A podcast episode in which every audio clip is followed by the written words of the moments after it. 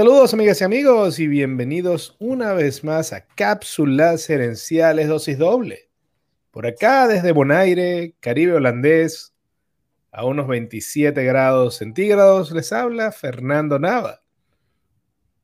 Desde aquí en New Jersey a 27 grados, pero Fahrenheit, les habla Augusto Pinot. Es casi lo mismo, es cuestión de... bueno, al menos, al menos hoy estamos parejos, 27 y 27. Es correcto, es correcto. Esto es Cápsulas Herenciales Dosis Doble, la evolución de mi programa de radio y podcast Cápsulas Herenciales, en el cual de lunes a viernes comparto con ustedes cápsulas de 5 minutos en temas de productividad personal, crecimiento personal, marketing, gerencia, liderazgo e historias inspiradoras. Ese podcast evolucionó. Primero el programa de radio pasó a podcast de la mano de nuestro gurú tecnológico, Augusto Pinot. Espero que eso, espero, eso seguramente causará algún, algún momento de mute en el programa. Y ahora estamos, eh, una vez a la semana, hacemos este programa donde eh, llevamos el, e, ese mismo contenido, pero a, a profundidad usando toda la capacidad mental que nos queda un jueves en la noche. Así que, pues bienvenidos todos. Estas cápsulas esenciales nos pueden conseguir en Facebook, Instagram, LinkedIn y YouTube.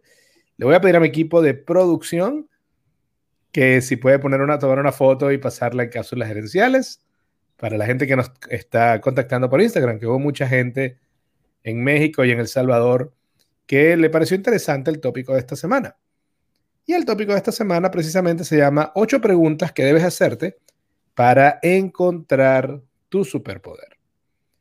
Eh, Augusto, eh, siendo un coach, tú eres coach de productividad, trabajas con gerentes, ¿con qué frecuencia te, encuentras tú que esta gente, precisamente, que uno diría, bueno, tienen profundos logros, etcétera, eh, ignora sus propios superpoderes.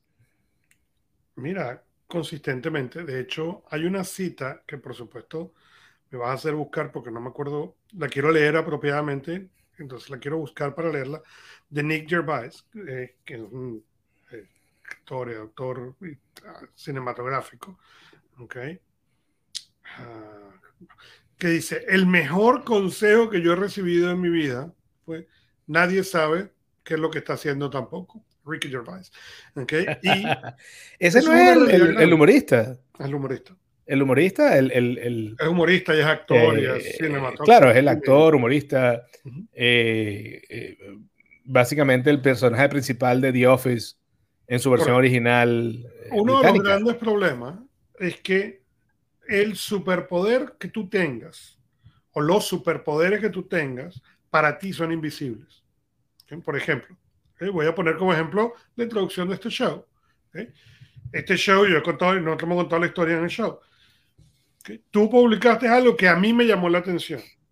Y yo te escribí y te dije, ¿dónde puedo escuchar eso? Porque no lo encuentro. Y tú me contestaste en Bonaire por la radio. Y yo te contesté, ¿por qué no hay esto en podcast? tu respuesta fue, porque yo no he tenido tiempo, ni tengo el conocimiento para, no he tenido el tiempo para buscarlo, ni el conocimiento para hacerlo. Correcto. Correcto. Entonces, ¿qué hicimos? Nos pusimos de acuerdo a hacerlo. El problema está en que si tú me hubieras preguntado a mí antes de eso, tú me hubieras mandado un correo, ¿ok?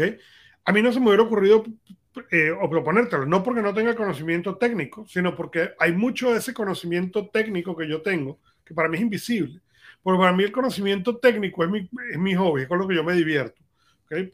Te puedo decir, yo estaba en una reunión eh, con una organización que yo que yo eh, colaboro, participo, dono mi tiempo, como historia no es un estaban buscando a alguien, y, alguien dijo, eh, necesitamos a alguien que haga esta función, que vaya y hable con toda esta gente, y yo levanté la mano como niño chiquito, ¿no? Y entonces me dice, tú estás dispuesto, y a mí me encanta eso, todo lo que sea lidiar con tecnología, hablar con gente, es, es mi superpoder, es lo que yo hago bien, pero me ha costado muchos años llegar ahí. Y de hecho, si tú, simplemente por el hecho de que tú y yo nos conocemos por algún, algo más de cinco años, ¿ok? Este, Uh. Tú recordarás que cuando yo estaba en el colegio, ¿ok? No te deben haber contado, mejor dicho, cuando yo estaba en el colegio. 1987. que me mudo yo a Caracas. Dirías tú que molleja. En el 87, ¿ok?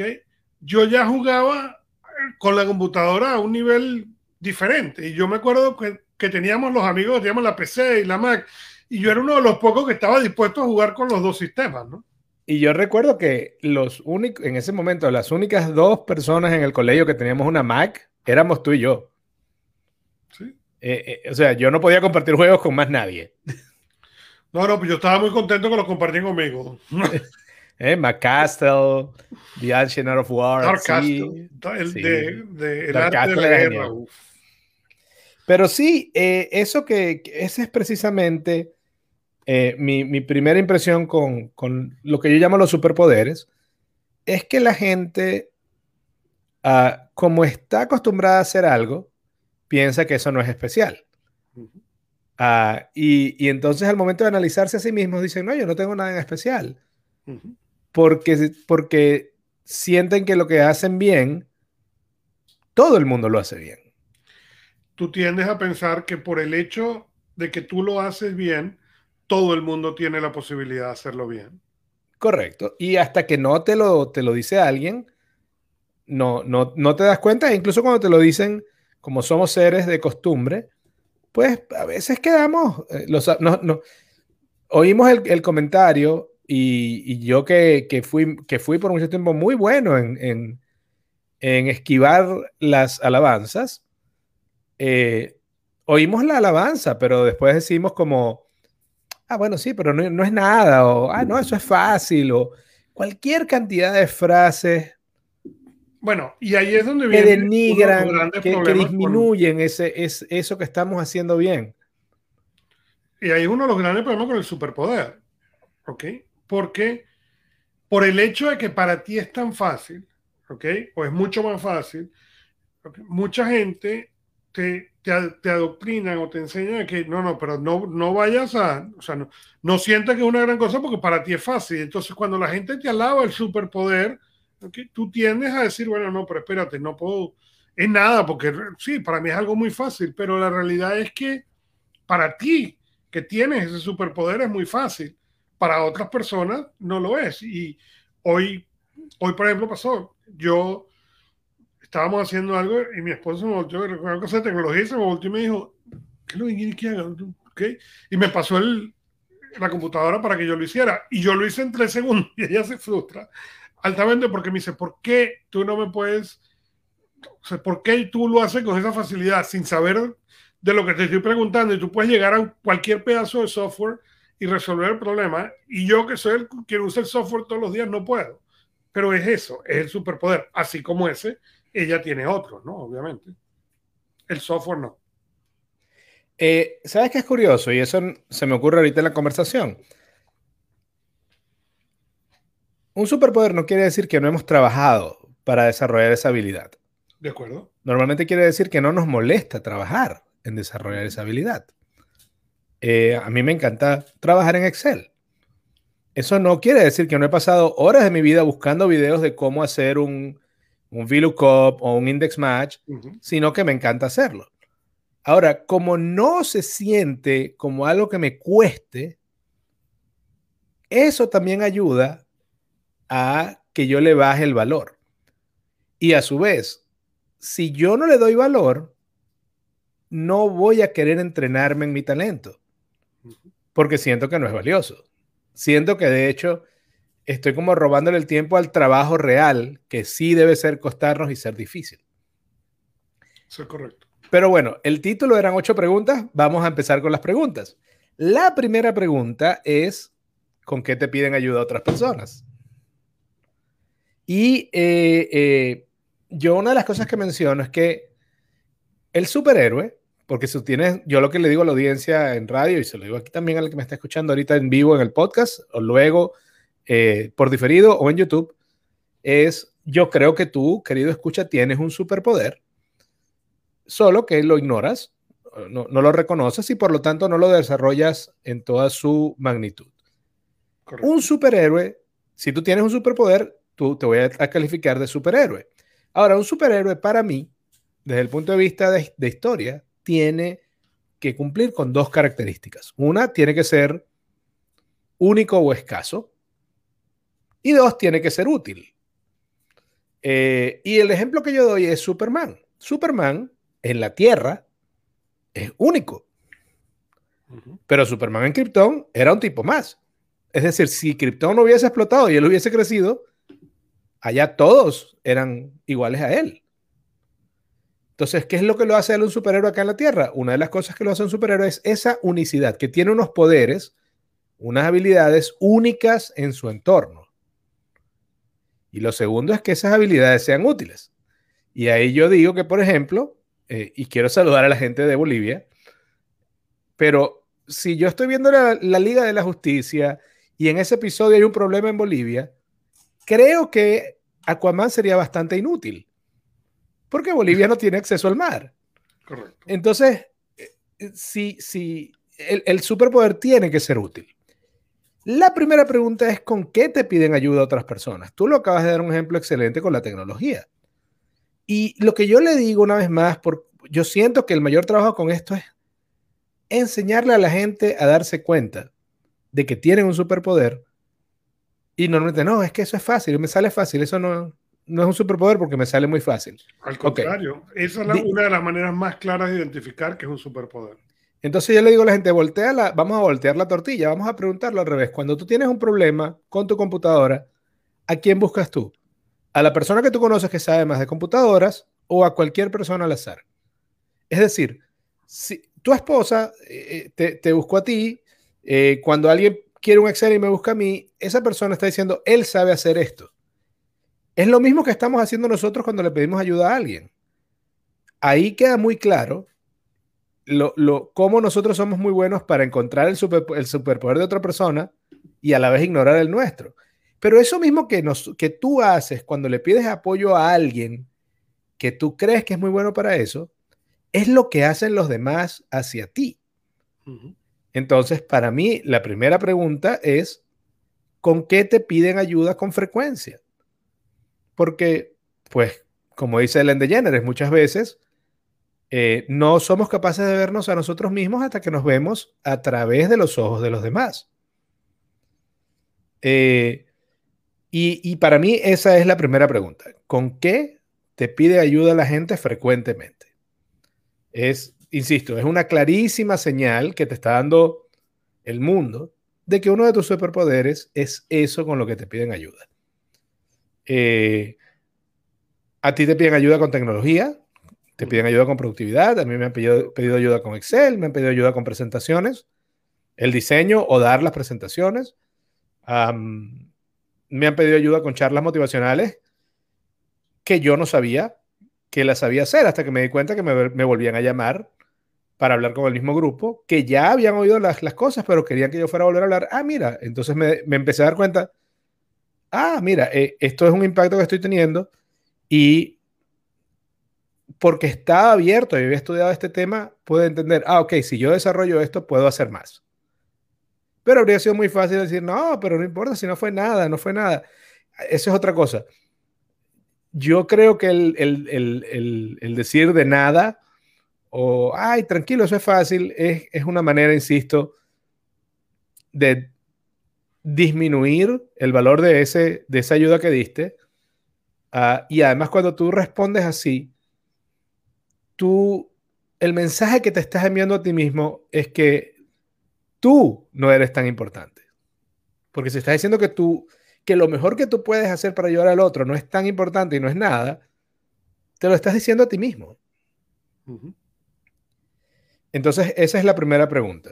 Y es un mensaje que te estás mandando de manera consistente. De manera consistente te estás diciendo yo no valgo, yo no es suficiente, sin ninguna necesidad.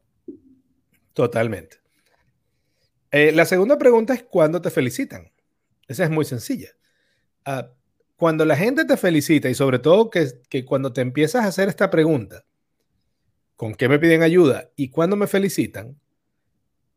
Si, te haces esa pregunta al respecto del 2021 que va terminando, vas a encontrar un patrón. Vas a encontrar que las cosas con las que te piden ayuda todo el tiempo son siempre las mismas dos o tres. Y que las cosas con las que te felicitan probablemente son las mismas dos o tres. Esas dos cosas te, dando te están dando pistas acerca de cuál es tu superpoder. Que puedes tener varios, pero normalmente somos excelentes para eso, para dos o tres cosas. Y si aprendemos a identificarlas, a valorarlas, entonces las podemos desarrollar. Porque creo que la mayoría de nosotros, con esos talentos, los desarrollamos muy poco porque no, no nos damos cuenta que son un superpoder y entonces no hay manera de saber cuánto estamos dejando en la mesa, cuánto podemos haber crecido si hubiésemos dicho, ya va, pero si soy bueno en esto, pues déjame practicar, estudiar y aprender más hasta que eh, sencillamente pues me empiecen a contactar por todas partes para eso. Entonces, primeras dos preguntas, ¿con qué te piden ayuda otras personas y cuándo te felicitan? Saludos por acá también, ya se conectó Esperanza. Em, la tercera pregunta es, ¿qué se te da bien por naturaleza? Y aquí eh, me refiero, entre otras cosas, al, estado de flow, donde está el psicólogo húngaro-americano y y, apellido que probablemente vale unos 350 puntos en Scrabble, eh, que es el señor y, cada vez que yo lo escribo en las cápsulas, yo escribo el nombre y al lado escribo cómo se pronuncia. Eh, y me refiero, por supuesto, a Mihai Csikszentmihalyi. Correcto. Eh, ¿Quién sabe que falleció hace poco? Me dio una tristeza cuando leí que había fallecido. ¿Qué estaba escribiendo el apellido? No, no, bueno, el, el, el señor Csikszentmihalyi él, es el que él básicamente propone, no sé si propone o descubre, creo que lo descubre y básicamente le da un nombre al, estado de flow. Eh, y a eso es lo que yo me refiero con lo que se te da bien por naturaleza. Eso tiene otros nombres. En deportes a eso se le, se le llama cuando estás en la zona. Eh, pero eso no solamente ocurre en deportes o no solamente ocurre en música. A, mí, por ejemplo, me pasaba a veces haciendo vitrales, haciendo soldadura, ni siquiera haciendo el patrón, sino la soldadura. Se me iba cuando iba a darme cuenta, el mismo, había oído el mismo disco tres veces, habían pasado dos horas y media. Y ese es para mí el, uno de los eh, de las pistas más grandes de lo que estás haciendo resuena con tus grandes habilidades, con tus superpoderes. Porque si en esta época del Internet y los dispositivos móviles, cuando vivimos rodeados de alertas y, y bips por todos lados, encontramos algo en lo que nos podemos concentrar al nivel de olvidar el paso del tiempo, es, es para mí súper obvio que lo que sea esa tarea está en línea con nuestro superpoder. Correcto otra cosa con el estado de flow, que es interesante, es que en el estado de flow tú estás, estás prestando atención total a la tarea y estás en el borde de tu habilidad en esa tarea. Entonces, eh, te animas a llegar un poco más lejos, pero no, no es que haces algo fácil y ya. Para que entres en estado de flow tiene que haber un reto, pero es un reto manejable. Y otra característica del estado de flow es que puedes pasar dos, tres horas y no terminas cansado. De hecho, a veces terminas precisamente energizado. Y es muy interesante pensar cuándo hemos sentido ese estado de, flow. ¿Cuándo lo hemos tenido? Es una de las cosas que cuando yo trabajo con mis clientes, es una cosa en la cual hacemos el esfuerzo, ¿no? ¿Cuándo, ¿Cuándo lo has sentido? ¿Cuándo lo has visto? Porque ese es el primer síntoma para poder replicarlo. Si tú no, lo, si tú no sientes que lo has experimentado, y no importa realmente en qué lo has experimentado, ¿ok? Porque uno de los problemas es que a veces la gente piensa, ok, espérate, tengo que buscarlo. Yo soy, por decir algo, eh, técnico, ok, muy bien. Pero yo en mi trabajo técnico no, no sé cómo conseguirlo, ok.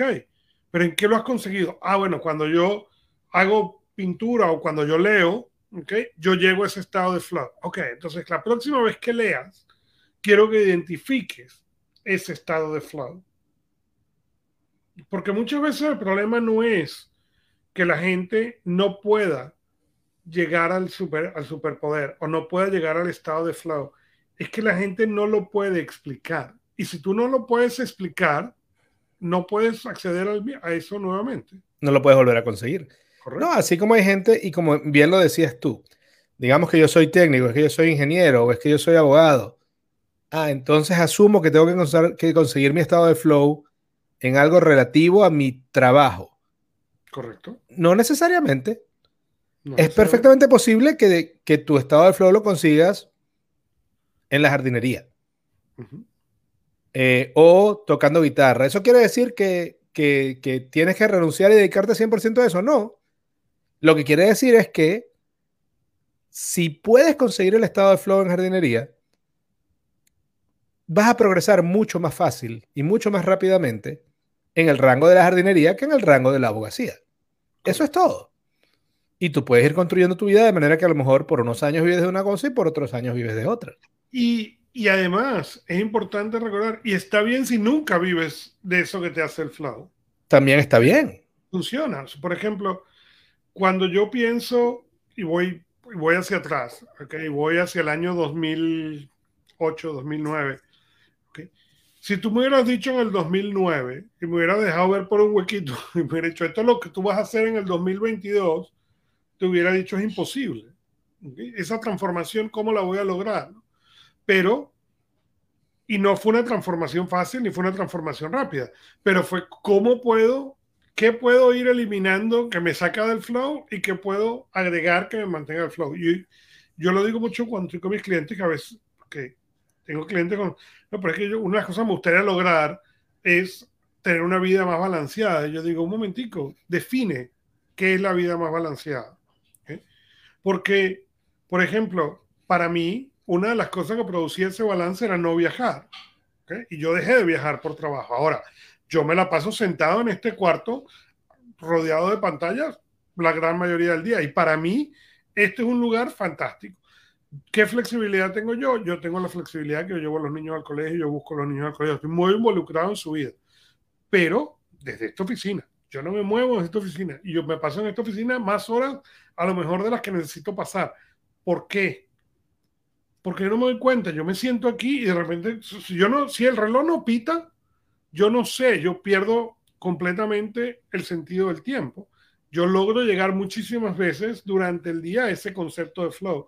Y es una de las cosas que trato de enseñar, cómo encontrar ese superpoder y cómo utilizarlo para tu, tu ventaja. 100% de acuerdo. Fíjate lo que dice mi mamá. Es importante tratar de decirlo, no de pensarlo, de decirlo. Decirlo, incluso si es posible en voz alta, y si no, describirlo.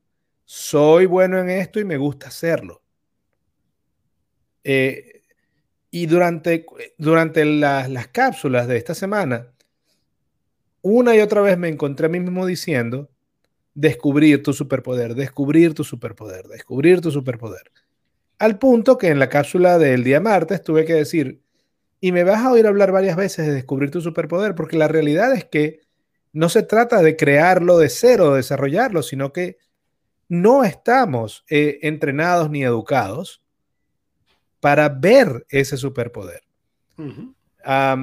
recordemos que el modelo de escuela fue creado eh, poco después de la revolución industrial y el objetivo del, de la escuela, de la educación, al principio, era la industrialización de la persona era cómo hago una persona que tenga unas habilidades mínimas, ¿ok? Pero que todos las tengamos para que seamos reemplazables. Eh, entonces, ¿qué ocurre con esto? la escuela, especialmente la escuela básica, eh, hasta gran parte, yo, yo diría que casi hasta el final, está diseñada para emparejarnos, para darnos a todos un set mínimo de conocimientos. Pero la universidad igual. con qué defendernos. Claro, pero digo, en este momento del colegio y en la universidad lo que cambia es que tienes un abanico de carreras más grande. Pero ojo. Tienes un abanico más grande, pero el objetivo sigue siendo igual.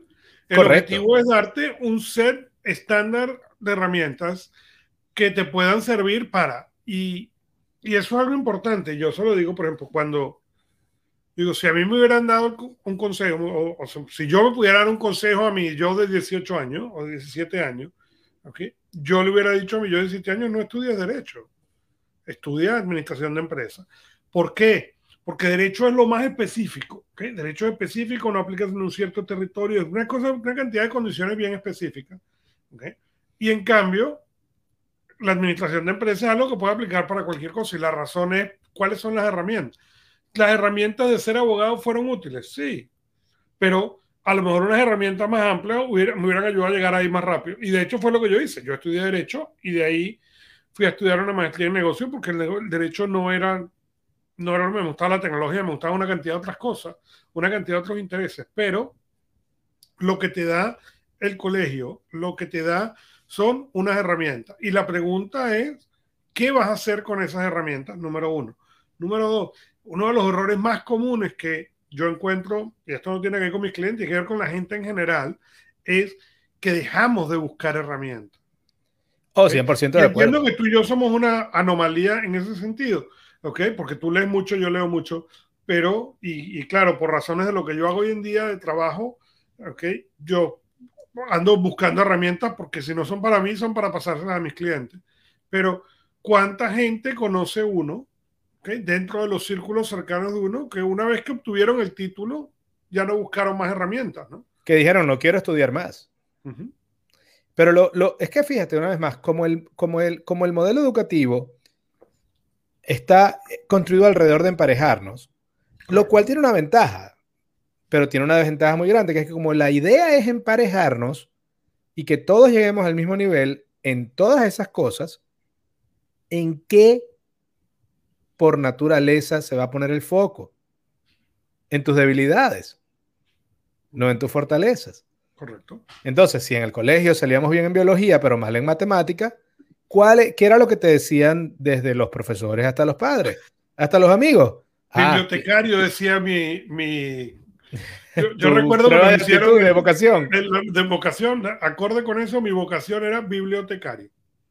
No, pero me refiero a que si, tú salías bien en, matemática y mal en biología, profesores, compañeros de clase, padres, tíos te iban a decir, no, tienes que estudiar más biología. Correcto. Porque ya tú sabes matemática. Y yo siempre comparo esto y le pido a la gente, imagínate si así funcionara el, el deporte profesional. Imagínate si el entrenador agarrara a Cristiano Ronaldo o a Messi y les dijera, mira, ya no, no, no entrenen más de ataque, ustedes ya son muy buenos al ataque. De ahora en adelante van a entrenar para porteros, porque son terribles como porteros. Correcto. Entonces, eh, algo suena, suena ilógico, pero eso es uno de los efectos naturales de la escuela, no por maldad, sino porque cuando el efecto está en emparejar, lo que vas a tratar es de elevar las, las, las, las debilidades de, sanar esas debilidades en lugar de, eh, tratar de cultivar las fortalezas. Y una de las cosas que yo le indico a la gente cuando hablo de esto es, si tú creces 2% en lo que tú eres muy malo, o sea, si tú eres muy malo en mecánica o en diseño de páginas web y aprendes 2% más, tú ahora eres con suerte mediocre. Pero si tú creces 2% en algo que tú eres muy bueno, tú te estás acercando a la excelencia. Correcto. Si lo vieras, si, te imaginaras eso como dos, inversiones financieras, no habría ninguna duda en dónde meter el dinero. Eh, entonces, para mí, eso es una de las partes eh, que es importante acerca de descubrir el superpoder. Se trata de eso, porque está ahí, pero está oculto. Y hay una escritora que se llama Marilyn Bonsavant que ya decía que el éxito se alcanza desarrollando las fortalezas, no eliminando las debilidades. Y, sorry.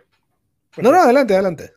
Te iba a decir, y si tú lo piensas, eso en las grandes figuras es exactamente lo que sucede, ¿no? Y cuando, cuando veíamos, la semana pasada hablábamos de, de algunos de estos genios, ¿ok? Y hablábamos, ellos no, no se dedicaron a hacer las otras cosas, ¿qué es lo que yo hago bien? Yo hago esto bien, ¿ok? J.K. Rowling, que fueron los que hablamos, ¿ok? Que yo, yo tengo esta historia en mi cabeza y esta historia yo creo que va a cambiar el mundo. Y cambió el mundo. Y como eso, cuando tú, pero J.K. Rowling no dijo, ahora voy a ser pintor. No, es escritor. Y después que escribió esa historia de los niños, trató de escribir, que no son malos, ¿ok? Unas historias más para adultos, tratando de mantener la edad de los niños, pero no, ella es un escritor de niños, ella puede crear ese mundo, ¿ok? Y no como, como, como novelas de, de como novelas de crimen y thrillers, etcétera, no tuvo tanto éxito como tuvo con, con Ah, claro, 100% de acuerdo. Pero cuando tú piensas, por ejemplo, Steve Jobs, ¿ok? Steve Jobs, mismo caso. Él hacía una cosa en particular y más nada. Y, pero es que eso es lo otro. Yo creo que esto viene, una vez más, eh, y si tú te pones a ver la gerencia de los 60, los 70 y los 80, aun cuando ya teníamos una alta división del cargo, había un feeling o una especie de etos, una mitología alrededor del gerente, de que el, el buen gerente sabía mucho de muchas cosas. Uh -huh. Y eso le permitía controlar, porque ese era el fin y al cabo, la gerencia era control. Correcto.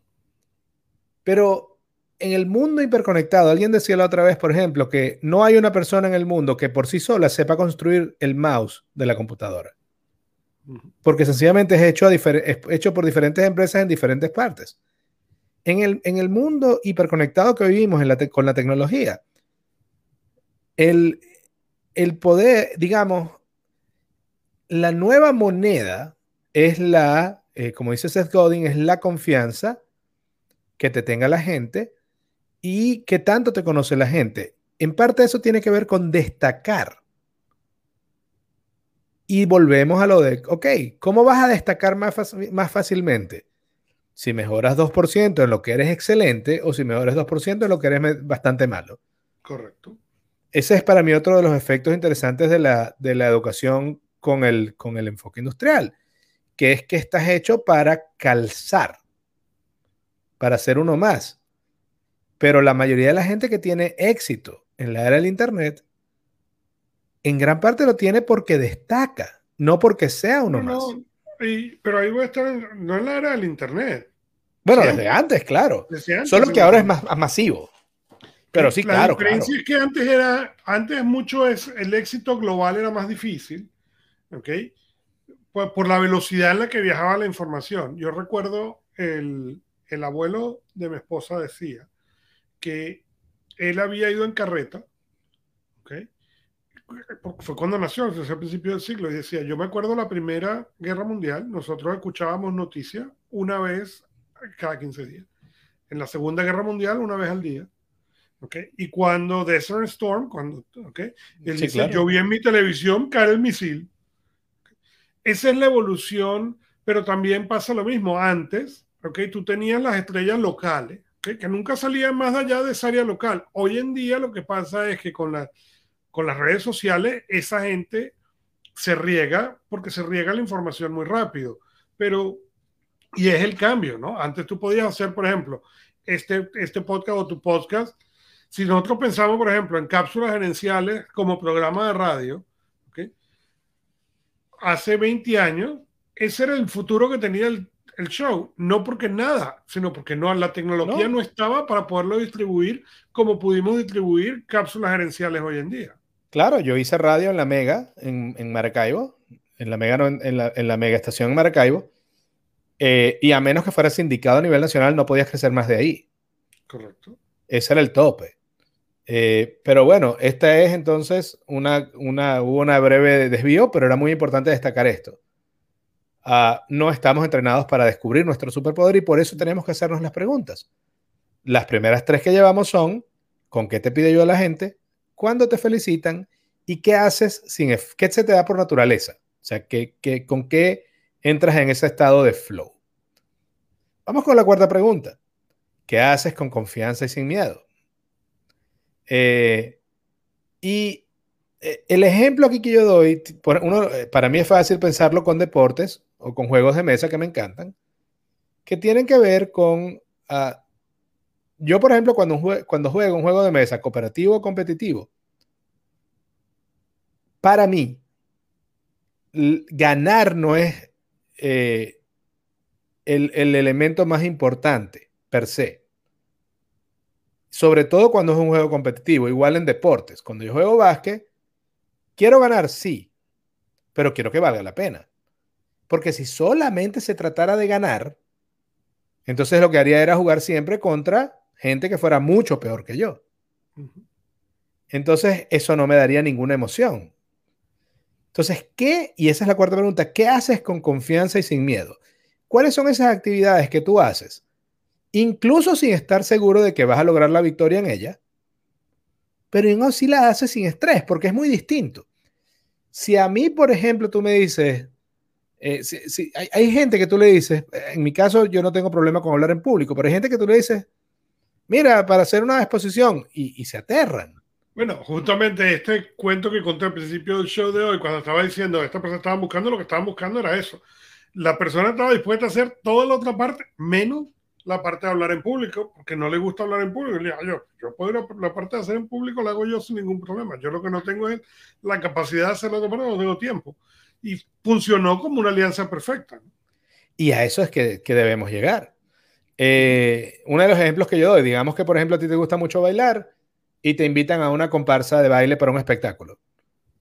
Eso sí, te, te, de antemano sabes que va a ser un poquito más avanzado que lo que has hecho hasta ahora si tú dices que sí, porque te apasiona y te encanta el baile, aun cuando tú sabes que al principio no tienes ese nivel, pero no tienes el miedo de intentarlo porque vas a crecer y vas a aprender, eso que haces con confianza y sin miedo, no con garantía de éxito, con confianza y sin miedo, eso también es una pista de cuál es tu superpoder.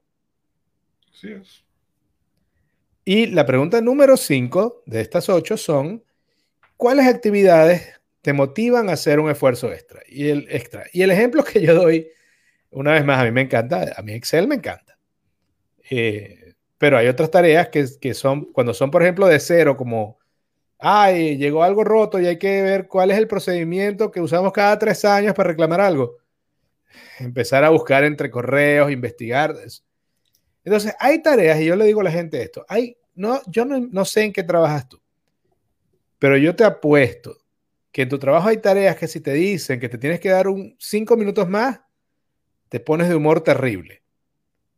Y en cambio hay otras tareas donde a lo mejor te quedas una hora de más y ni te das cuenta y estás feliz de la vida. Esas tareas en las que no solamente no te molesta, sino que te sientes motivado a hacer un esfuerzo extra, también tienen que ver eh, con tu superpoder si por ejemplo, el proceso, cuando estás haciendo procesamiento de datos, te sientes en la zona, te encanta y no te molesta pasar tres horas en eso, pero a lo mejor parte de tu, de tu trabajo es atender al público y eso cada minuto se siente como una hora porque no te gusta, es claro que tu superpoder está más alineado con el procesamiento de datos. Y cuando tienes claro eso, yo lo que trato que la gente entienda es, mientras más tiempo. Y mientras más la evaluación de, tu, de la calidad de tu trabajo sea alrededor de eso que haces mejor, mejor te va a ir profesionalmente. Así es. Eh, vamos entonces ahora con la sexta pregunta, que es una de mis favoritas. Eh, no la, el top top, pero una de mis favoritas que tiene que ver con cuál es tu debilidad, tu kriptonita un superpoder normalmente tiene eso, un, superhéroe tiene un superpoder, pero también tiene una debilidad. y lo primero que quiero aclarar es que debilidad y kriptonita son dos cosas distintas. Una debilidad es algo en lo que tú puedes trabajar y mejorar. La kriptonita es algo que está fuera de tu control y que eh, te afecta negativamente. Eh, el ejemplo que yo doy es que por más que Superman fuera muchos cursos, él no podía aprender a que le afectara la kriptonita menos. eh, nosotros en ese sentido somos mejores que Superman. Porque nosotros normalmente no tenemos, a menos que estemos hablando de una alergia eh, terrible a algo, normalmente no tenemos una kriptonita, sino unas debilidades. Y las debilidades, no quiero decir con esto que te tengas que volver súper eh, eficiente en eso, pero puedes por lo menos mejorar para que no te tumben. una kriptonita en la vida real sería algo así como que tú seas alérgico a las abejas, pero tú quieras ser apicultor y, cosechar miel de abeja, cosa que por cierto hacía mi hermano mayor. Él era alérgico a las abejas, pero criaba abejas. Era, e, e, es un reto muy complicado. Eh, la debilidad, eh, para mí, puede ser un sitio, puede ser un, tipo de tarea, puede ser otra gente. Eh, y lo que yo digo es que la idea no es desanimarte, sino prevenirte de que si tratamos de construir una vida exitosa, encima, usando como, como fundación nuestras debilidades, va a ser muy difícil. Entonces tenemos que tener claro qué es lo que no hacemos bien.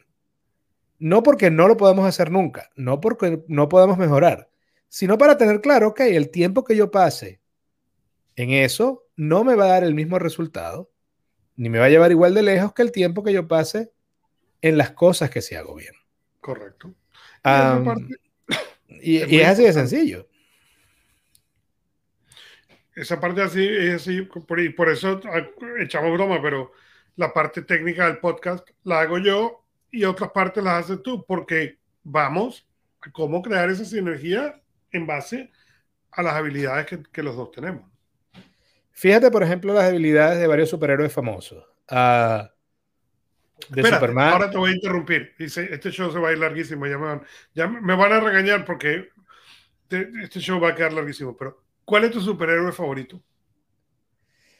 Batman. Ok, ahora quiero saber por qué Batman. A diferencia de los demás superhéroes de la Liga de la Justicia, eh, y quizás el único, ok, de DC, Batman, y de, y de Marvel, eh, yo diría que Iron Man, porque en ambos casos son humanos. O sea, su poder vino eh, de un, no vi, su poder no vino de un, de un accidente, no vino de un, de un, de un meteorito, no vino de que eran semidioses, y, de hecho, hay una película que fue muy, fue terriblemente criticada y yo por eso no la vi como por tres años. Y cuando la vi no entendí la crítica, que fue Batman, Batman contra Superman.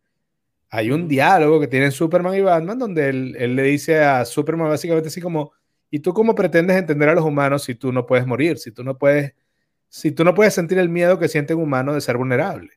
Correcto. Pero sí, ese es mi superhéroe favorito. Pero, pero ahora, te, mira, superhéroes, por ejemplo, muy conocidos. Eh, el, tu, superhéroe favorito creo que es Darth Vader, que es técnicamente un... Es las dos. Es técnicamente Darth Vader, eso es correcto. Técnicamente Darth Vader es un héroe con un arco de villanía que vuelve a redimirse. Pero eso es exactamente lo que hace bonito el personaje de Darth Vader. Darth Vader vio la mayor bondad con la mayor maldad y la redención. Y si lo piensas, esa es una evolución muy humana. Estoy totalmente de acuerdo. Estoy totalmente de acuerdo. Eh, por ejemplo, Superman, la, debilidad es la kriptonita. Linterna verde es el color amarillo. Ah, em, con otros superhéroes, a ver, eh, eh, asumo, no sé cuál será la debilidad de, de, de Batman, será el Día del Padre. porque se sienta mal. Pero bueno, es ahí que cada uno tiene una debilidad. Una de las cosas, insisto, primera, primera, ¿por qué la pregunta cuál es tu debilidad es importante para descubrir tu superpoder? Más que para, tu super, para descubrir tu superpoder es para descubrir lo que no deberías estar haciendo. ¿Ok? Ah, lo segundo que te puede decir la debilidad es con a quién deberías buscar para trabajar en equipo. Uh y el ejemplo que yo doy es, si la Liga de la Justicia, los super amigos que veíamos de niños, en lugar de ser super, de ser Superman, Batman, Linterna Verde, etcétera, fueran solamente siete versiones de Superman, eh, al principio parece que ese equipo es más fuerte, porque Superman, que era el más fuerte de ellos, multiplicado por siete. Pero ahora todos tienen la misma debilidad. Entonces, el ladrón en Ciudad Gótica lo único que tiene que hacer es buscarse un collar de kriptonita y listo, es intocable. Tu debilidad también te ayuda a saber cuáles son los otros superhéroes que con los que debes rodearte para poder llegar más lejos y es curioso, normalmente cuando queremos hacer un, formar un equipo para, para cualquier cosa, pero sobre todo para cosas de trabajo, y lo he visto mucho con empresas, queremos buscar a gente como nosotros, en lugar de buscar gente que nos complemente. Y, eso es muy delicado. Muy importante que, que, aplica todo, ¿no? Aplica, tendemos a buscar, a pensar mucho más en, esa persona igual en vez de esa persona que nos pueda complementar, pero requiere, eso tiene un reto muy difícil, porque tiene el reto de que tienes que conocer tu, tu superpoder, pero tienes que estar dispuesto a reconocer tu debilidad. Claro. Y así como decíamos al principio del show, que uno de los grandes problemas es que nos, no nos han enseñado a aceptar nuestro superpoder y a reconocer nuestro poder. Y por eso cuando la gente te habla de tu superposición. No, no, en realidad no fue nada, cualquier cosa. ¿Ok? Del mismo modo, nos han enseñado a que la debilidad hay que ocultarla y taparla y que nadie la sepa. Entonces, si tú no estás dispuesto a, entender eso, ¿cómo puedes buscar para complementarla? 100% de acuerdo. Eh, de las cosas que yo, incluso con trabajo creativo, por ejemplo, uno de los juegos de mesa que yo diseñé más rápido y que tuviera más complejidad y que me, me, me quedé muy, aunque no lo publiqué, quedé muy satisfecho. Lo diseñé con otra persona que es súper fanático de los juegos de mesa, pero es totalmente opuesto a mí. Es, la persona era, era seca, hipercompetitiva, pero él tenía, él veía cosas que yo no veía, yo veía cosas que él no veía, y entre los dos pusimos, pudimos hacer un buen producto. Eh, entonces, eso es importante. Cuando estamos, cuando sabemos cuál es nuestra debilidad, alguien decía, contrata a esa persona que juega en lo que tú trabajas. Eso que a ti te cuesta mucho hacer, hay alguien que para ellos eso es jugar prácticamente. Bueno, a esos son los que tienes que buscar, pero eso parte, comienza en admitir que hay cosas para las que no eres bueno y está bien. El tercer elemento con respecto a esto del de la debilidad tiene que ver con a veces eh, la debilidad es otra persona. mi mejor ejemplo con esto fue X-Men 3, The Last Stand. En la tercera película de la saga de X-Men, el reto de los mutantes es que había un mutante cuyo poder, su mutación, era que si él estaba cerca de otros, esos otros perdían sus poderes. Eh, y yo le digo, hay gente que hay gente que sirve para mentores y hay otros que son más bien de mentores. Que son gente que sencillamente cuando están cerca de ti te roban y, te, sacan la energía. Es bueno saber quiénes son ellos para no tener que pasar tiempo con ellos. Correcto. Hay un solo, hay una sola ah, excepción a esa regla. Hay gente que, que te detona, que llega a tu vida y te, y te molesta y te hace perder el control. Hay veces, sobre todo cuando pasa muchas veces el mismo tipo de persona, el universo te está tratando de enseñar a que te afecte menos ese tipo de persona o a que aprendas a responder en esa situación. Si una y otra vez llega a tu vida una persona abusiva, el universo te está tratando de enseñar a que te des tu puesto y ya. Y hasta que no lo aprendas, te va a seguir llegando la misma lección por correo. Una vez que aprendas la lección, no hace falta que sigas pasando tiempo con esa persona. Correcto. lo bueno es que además ya aprendiste cómo restarle poder, porque al fin y al cabo esa era la lección. Pero creo que fuera de esa excepción, no tiene mucho sentido pasar tiempo con gente que tú sientas que te quita la energía. Porque al fin y al cabo, después de que te la quiten y se van, tienes que volver a arrancar tú solo eh, el carro. Em, ¿Has tenido de mentores en tu carrera profesional? Por supuesto, que he tenido y tengo y, he tenido el lujo y la oportunidad de ser mentor de, gente. No, no, digo mentores, pero también de mentores. De, he tenido también he tenido de mentores varios, varios. De eso, de eso, gracias a Dios, creo que yo no he sido uno, pero, pero sí me ha tocado trabajar con varios de mentores. Voy ahora con la pregunta número 7. Rápidamente hago un recuento. Número uno, ¿con qué te piden ayuda? Número dos, eh, ¿cuándo te felicitan? Número tres, que se te da bien por naturaleza. número cuatro, em, ¿qué haces con confianza y sin miedo? Número cinco, eh, ¿qué no te molesta hacer un esfuerzo extra? Número seis, ¿cuál es tu debilidad? Número siete es mi favorita. Y es qué papel estás escogiendo en tu película. Y cuando yo hablo de esto, yo digo que cuando los niños juegan a ser superhéroes o Avengers, tú ves que digan a lo mejor yo soy Iron Man y yo soy Superman y yo no sé tú, yo nunca he visto a un niño decir y yo soy el ciudadano promedio que corre asustado de los monstruos. Eso no me ha ocurrido hasta ahora. Eh, ¿Qué es lo que quiero decir con esto? Nuestra vida es nuestra propia película de superhéroes.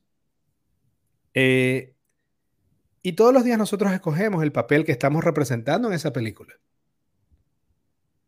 Y por eso esta pregunta es vital. ¿Qué papel estás escogiendo en tu película, en tu vida? Así es. ¿Eres el superhéroe que trata de resolver el problema? ¿Eres un extra como el ciudadano ese que sale corriendo? Eh, ¿Eres el villano? eres una víctima indefensa que, que está ahí esperando que otro superhéroe de otra película lo venga a salvar. Yo creo, esto es a lo que nosotros escogemos, escogemos, punto. La pregunta es si lo escogemos consciente o inconscientemente. Eh, el papel que tú estás jugando en tu vida, tú lo estás escogiendo. Si tú crees que eras la víctima, te has conformado con ese papel y estás, eh, eh, digamos, haciendo más permanente ese, ese, personaje.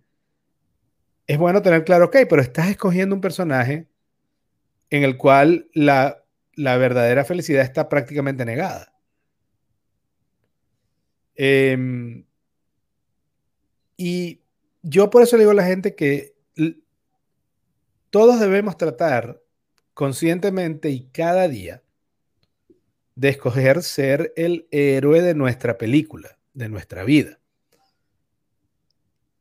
Eh, y ser el héroe significa, eh, no significa que todo va a salir bien, eh, que siempre va a haber un final feliz. Significa asumir la responsabilidad de desarrollar nuestros superpoderes y luchar por nuestras metas. Eso es todo. Bueno, y yo no me acuerdo, pero hace muchos años yo cuando hacía coaching enseñaba y le decía a la gente, solo cuando trabajaba con equipos de venta, le decía el ISUM no existe.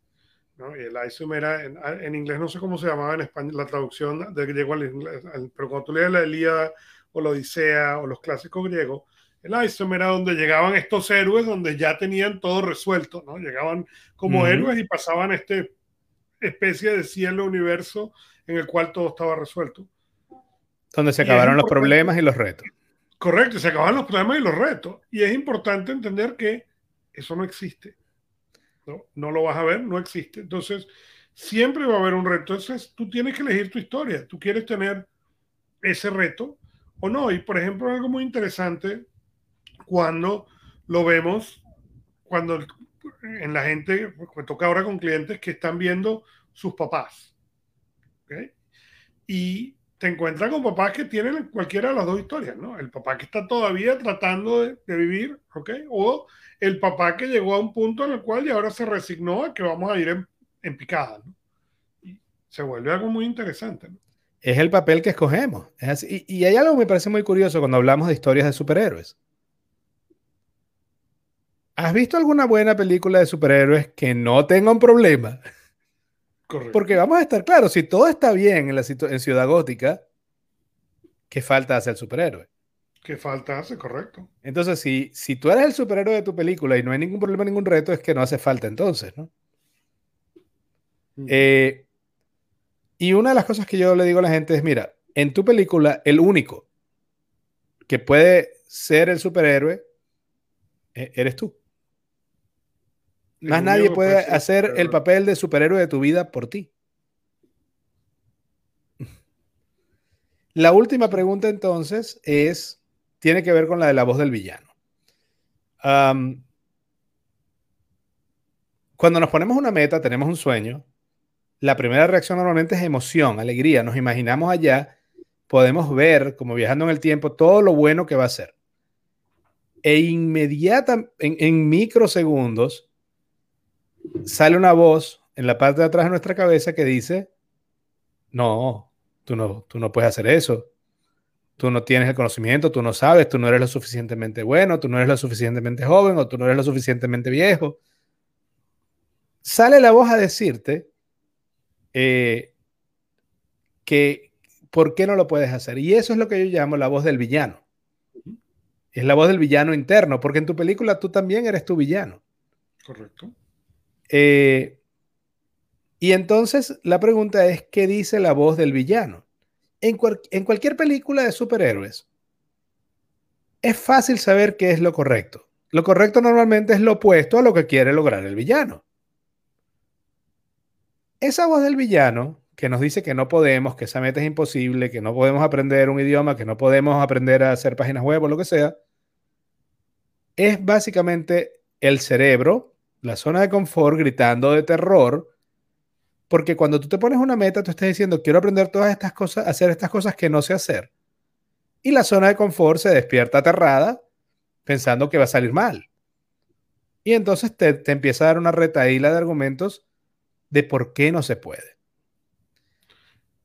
La voz del villano, para mí, es un excelente indicador de qué es lo que hay que hacer. Que es exactamente lo que hay que hacer, correcto. Y hay un autor que a mí particularmente me gusta mucho, eh, que se llama Steven Pressfield, y él escribió un libro que se llama uh, The World of Art, uh, La Guerra del Arte. Y ha escrito varios, varios del mismo concepto, pero él habla de un concepto ahí que él llama la resistencia, y es justamente esa voz, ¿no? Esa voz que te dice que no lo puedes hacer o que tú no tienes la capacidad o que tú no tienes, que, que no, este no es el momento para empezar, ¿no? Y justamente te estaba comentando en el pre-show que había un proyecto nuevo que yo estaba agregando a mi práctica de coaching y que honestamente cuando me llegó el proyecto, ¿este era el momento de hacerlo? No. ¿Este es el momento en el cual tengo el tiempo de hacerlo? No. Pero ese es el momento donde hay que ver ese villano, ok, esta voz, va a haber un momento para hacerlo. No, tampoco. Claro. Entonces simplemente, vámonos. 100% de acuerdo. A mí me encanta el concepto de la resistencia. No he leído el libro, lo tengo en mi lista. El pero, pero Seth Godin lo, lo habló de este concepto mucho. Y, y, para mí eso fue central, porque yo decía, sí, esa es la voz del villano que te está diciendo, lo que sea que el villano te está diciendo que hagas o no hagas, voltealo y eso es lo que tienes que hacer. Normalmente eso que te da miedo o pereza es precisamente lo que hay que hacer. Y el asunto es aprender a identificarlo como algo externo, no como trata de, de, pensar que te lo está diciendo alguien de afuera y entonces te das cuenta, si quieres por llevarle la contraria, el fin y al cabo vas a lograr lo mismo, que es hacer la tarea correcta. Correcto. Eh, y una de las cosas que, que, sí quiero es eso, o sea, no te puedo garantizar que todo, que, todo va a salir bien porque vas a explotar tu super, superpoder y vas a tener un final feliz. Lo único que sí sé es que si no, lo, lo que no se intenta jamás funciona. Y no vas a llegar, ¿cómo vas a llegar más lejos? explotando tu, en eso que tú eres excelente o intentando a lo mejor ser mediocre en lo que eres malo ahorita. Al fin y al cabo, tu película, tu vida necesita un superhéroe y la única, el único, la única persona que puede desempeñar ese rol de verdad es uno mismo. Correcto. Y, ya creo pues con... Hemos llegado al final. Eh, vamos a repasar las ocho preguntas y a cerrar el show. Primera pregunta. Buen tiempo. A pesar de que nos desviamos. Primera pregunta. ¿Con qué te piden ayuda? Segunda pregunta. ¿Cuándo te felicitan? Tercera pregunta. ¿Qué se te da bien por naturaleza? ¿En qué alcanzas el estado de flow? La cuarta pregunta es, eh, ¿cuáles son esas cosas que haces con confianza y sin miedo? No porque estás seguro de que van a salir bien, sino porque no te asusta el reto. De hecho, te asusta más no hacerlo que hacerlo. Correcto. Eh, la quinta pregunta, ¿cuáles son esas cosas por las cuales no te molesta hacer un esfuerzo extra? La sexta pregunta, ¿cuál es tu debilidad? La séptima, ¿qué papel estás jugando en tu película? ¿Qué papel estás escogiendo desempeñar en tu película? La octava pregunta, ¿cuál es la voz del villano? ¿Qué dice tu villano interno? Y voltea el plan y listo. Hacia allá es. Así es. Y con esto, pues hemos llegado al final de nuestro show. Y como siempre, gracias por escucharnos, gracias por los mensajes, gracias por participar. Y recuerden, nuestro lema, nuestro lema es... Tu éxito lo construyes con acciones, no con ilusiones. Gracias.